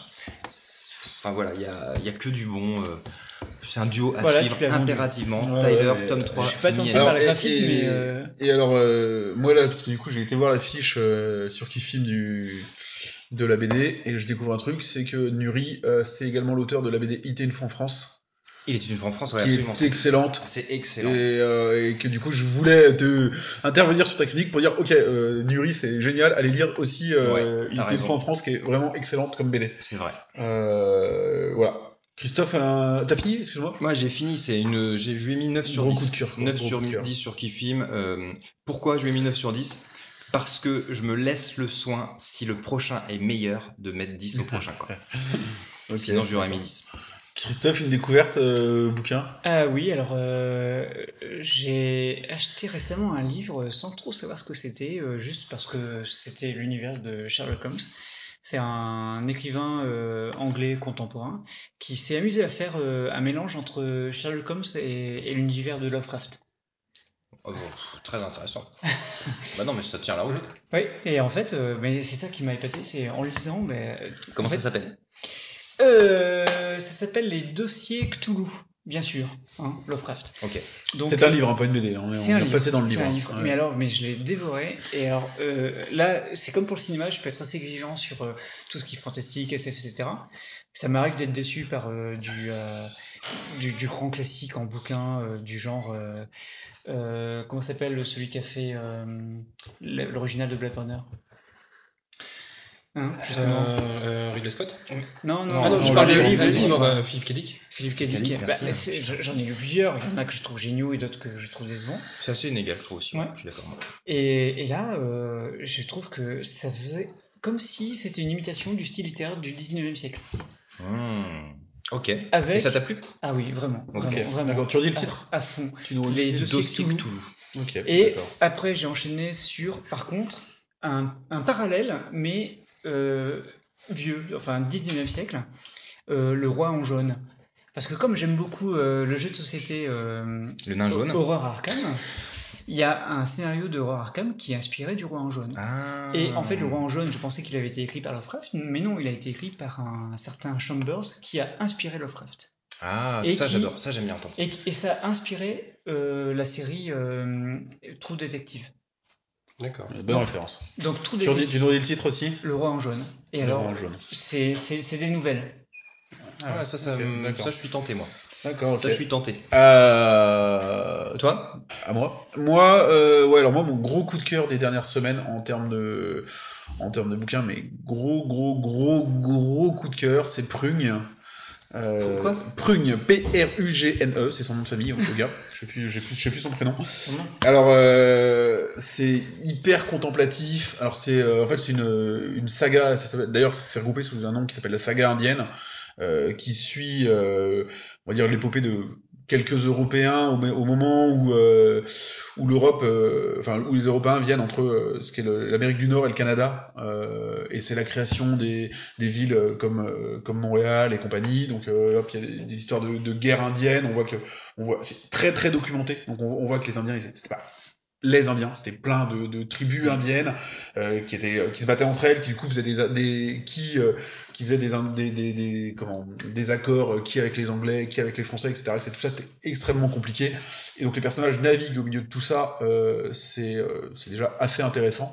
Et euh, après pour moi le, le gros gros gros plus c'est bah, c'est le, le dessin. Alors après moi faut savoir que Ah, je ouais, suis fan. Non non c'est- Moi je suis fan de Pratt. Euh, c'est moi je mets 10 à tous les Corto Maltese, euh, je suis fan absolu. Et euh, là Prugne, on retrouve donc de l'aquarelle, donc tout colorié à l'aquarelle, c'est magnifique. Euh, les certaines planches, C'est couleur ou noir et blanc? C'est couleur. Les euh, certaines planches, c'est vraiment des œuvres d'art, t'as envie de les avoir en grand dans ton salon. C'est magnifique, magnifique, mais comme du Pratt quoi. Et du coup, du coup, c'est très contemplatif. C'est moi ce que j'adore dans la BD, c'est-à-dire que tu peux avoir une double page sans une, sans un seul phylactère, tu vois que que l'image quoi. Parce que C'est marrant et- parce que moi je suis- j'aime pas trop ça. le, le- tu vois, la position d'un Indien et tout, et surtout à la fin de la BD, euh, de l'aquarelle annoté par euh, par l'auteur, en, par l'auteur en disant voilà euh, recherche sur la position de l'Indien, est-ce que je- est-ce que c'est bien ce que je veux dire? Enfin, du coup, Mm. vraiment vraiment génial. euh, Il y en a trois, j'ai dévoré les trois. Gros coup de cœur. Allez-y. Ok, euh, à moi, euh, moi j'ai terminé il y a pas longtemps euh, un livre que j'ai eu beaucoup de mal à trouver, c'est pour ça que je l'ai lu très tard après sa sortie, c'est tout bêtement Apollo 13. Le bouquin écrit par Jim Lovell, qui était, euh, qui était le capitaine de la mission Apollo 13, qui a eu les problèmes qu'on connaît, qui a eu le, fi- le film qu'on connaît, etc. Donc euh, tout le monde connaît Qui a participé au scénario du film ou pas, tu sais? Du coup qui a participé au scénario du film et qui fait même un caméo dans le film à la fin à la fin à la toute fin. Bon, je sais- voilà je peux faire un spoiler parce que c'est quand même un, vi- un vieux film quand vous voyez les, quand vous voyez les, les astronautes descendre de, l'hélicoptère sur le, sur le pont du porte-avions euh, bon après c'est une histoire c'est une histoire c'est une histoire Comment il s'appelle cet acteur qui est mort là euh, Tom Hanks. Non, non, un non. très très grand acteur, Sam Euh, Paxton Bill Paxton Bill, Bill Paxton. oui. Bill Paxton et en fait le, le capitaine du navire qui les accueille avec leur main c'est Jim Lovell Ouais, cool. voilà Euh, Et donc le livre. Et donc le livre, eh ben en fait, je- je- j'avais envie d'en parler tout de suite parce que parce que c'est un bon exemple que le cinéma peut parfois faire mieux que la littérature dont elle s'inspire. Le, le bouquin est très bien. Évidemment, dans le film, euh, on, on passe pas à côté de, des, des oublis qu'il y a dans le bouquin. Il y a un peu plus de choses dans le bouquin, il y a un peu plus de situations La expliquées, base ce qui, est, ce qui est absolument normal. Mais finalement, le, le bouquin est un peu rébarbatif, presque mathématique, trop trop trop descriptif, trop. Et c'est euh, pas parce que t'as déjà vu le film. Non, non, non, parce que justement, je voulais lire le livre pour avoir plus de détails encore Hmm. sur cette mission-là. Et euh, Et j'en ai presque eu trop. Hmm. Voilà. Hmm. Ça manquait d'une écriture, ça manquait de quelque chose qui tenait en haleine. Et pour le coup, euh, le, fi- le film est meilleur. Bon, après, euh, le- C'est le ce, c'est ce que les gens disent aussi de Ready Player One. hein. C'est Ouais. le, le, le film est largement meilleur que le bouquin. bon, après, après, J'ai un titre en tête qui m'a déjà fait exactement cet aspect- cet aspect-là et il ne me revient pas du tout, donc euh, je n'en parle Ah pas. bah j'en ai un autre monsieur, c'est Blade Runner. Blade Runner, le film est meilleur que le bouquin pour moi. Pour moi. Donc je dirais pas lire le bouquin parce que moi les films déjà j'ai du mal. Le là. bouquin, déjà, c'est- euh, c'est une nouvelle. Quoi. Ouais, ouais. Mais le, le- en fait, dans le, dans le bouquin, si on veut parler de ça, Blade Runner, il s'attache beaucoup à la relation du héros avec les, les animaux mécaniques, Hmm. enfin artificiels. Ce qui est un peu passé sous silence dans, Hmm. dans, dans le film. Et c'est tant mieux parce que dans le bouquin, c'est tellement axé là-dessus, c'est tellement long ces passages-là que c'est un petit peu chiant. Mais alors, si on parle des euh, films qui dépassent les bouquins, de toute façon, tu peux parler de tous les Kubrick. hein. Oui. Ok, euh, on clôt, euh, on clôt là-dessus. Euh, en conclusion, euh, déjà merci à vous de vous être euh, prêté au jeu euh, de, ce, de cet épisode 0. Euh, C'est payé combien? euh, rien du tout en bière, en bière déjà, c'est pas mal. Euh, comment Attends, moi je vois ma bière que j'ai emmenée la dernière fois. Comment donc euh, de ce premier podcast euh, qui filme, on va maintenant euh, débriefer entre nous et espérer que et voir si on Que l'enregistrement a fonctionné. voilà si on répète si on répète euh, si on répète l'exercice euh, pour un prochain épisode 1 Cliché, Euh, c'est pas exprimé. épisode ouais tant mieux épisode 1 euh, Ou 0.1, on sait pas. on- ouais, on verra. On- ça, c'est comme les numéros de version dans l'informatique, on, on sait pas à quoi ça sert de toute façon. Euh, épisode 1 qui, s'il y a lieu, euh, se verra un petit peu, un petit peu, un petit peu différent. Ma phrase est nulle, mais euh, puisque euh, normalement on aura donc un invité en la personne euh, de Guillaume Genet, donc euh, qui est président du festival Spoiler, qui a lieu en avril à Rennes. Euh, festival euh, de la série fantastique, le pendant série, on va dire, du festival de Mer Science-fiction est fantastique. oui. en espérant donc qu'on vous retrouvera euh, à ce moment-là dans un mois à peu près, hein, je sais pas, pour, pour, pour, pour, pour l'épisode, le vrai épisode 1 euh, du podcast, si on est satisfait de cet épisode-là. Et euh, conclusion, euh, conclusion numéro 2, donc vous l'aurez, vous l'aurez compris, euh, ce podcast est lié au site kifilm.fr, donc il vous permet euh, de critiquer et de découvrir, on va dire, des films, ça, des si, séries. vous avez, si vous avez pas aimé nos critiques, vous pouvez nous retrouver dessus et nous, fou- nous foutre sur la gueule dans Mais c'est exactement le but du jeu. Ou si vous les avez aimés, vous pouvez euh, nous suivre et découvrir ce qu'on a apprécié également. Moi j'ai dit qu'il fallait qu'on ait des pseudos. hein. Ouais, il faut, il faut, il faut qu'on développe un truc pour que tu puisses changer le tien, on sait. Ouais. Euh, et euh, du coup, euh, partie, partie qui filme parce que euh, il faut parler un petit peu du, du site mine de rien. On est là pour ça aussi. Euh, ben, je vais en parler pour dire que je Si vais, vous avez tenu jusqu'ici. que je vais, voilà, que si vous avez tenu jusqu'ici, c'est vrai. Je vais en parler pour dire que je vais pas en parler parce qu'actuellement sur euh, la version euh, qui filme que vous pouvez voir en ligne, euh, vous lui trouverez peut-être des défauts et du coup la grosse actualité qui filme, ce sera euh, la prochaine version de qui filme qui euh, j'espère sera Qui est parue. un vrai V8, puisque c'est la V8. Et oui, c'est un vrai V8. La, la V, on sait plus combien à force parce que le film est vieux, il faut le savoir. Et, euh, et donc voilà, peut-être qu'on aura l'occasion de présenter un peu cette version-là dans le prochain podcast et euh, prochain podcast épisode 1, nouvelle version de Kifim. À bientôt à tous. salut tout le monde. Merci à tous, Salut. salut.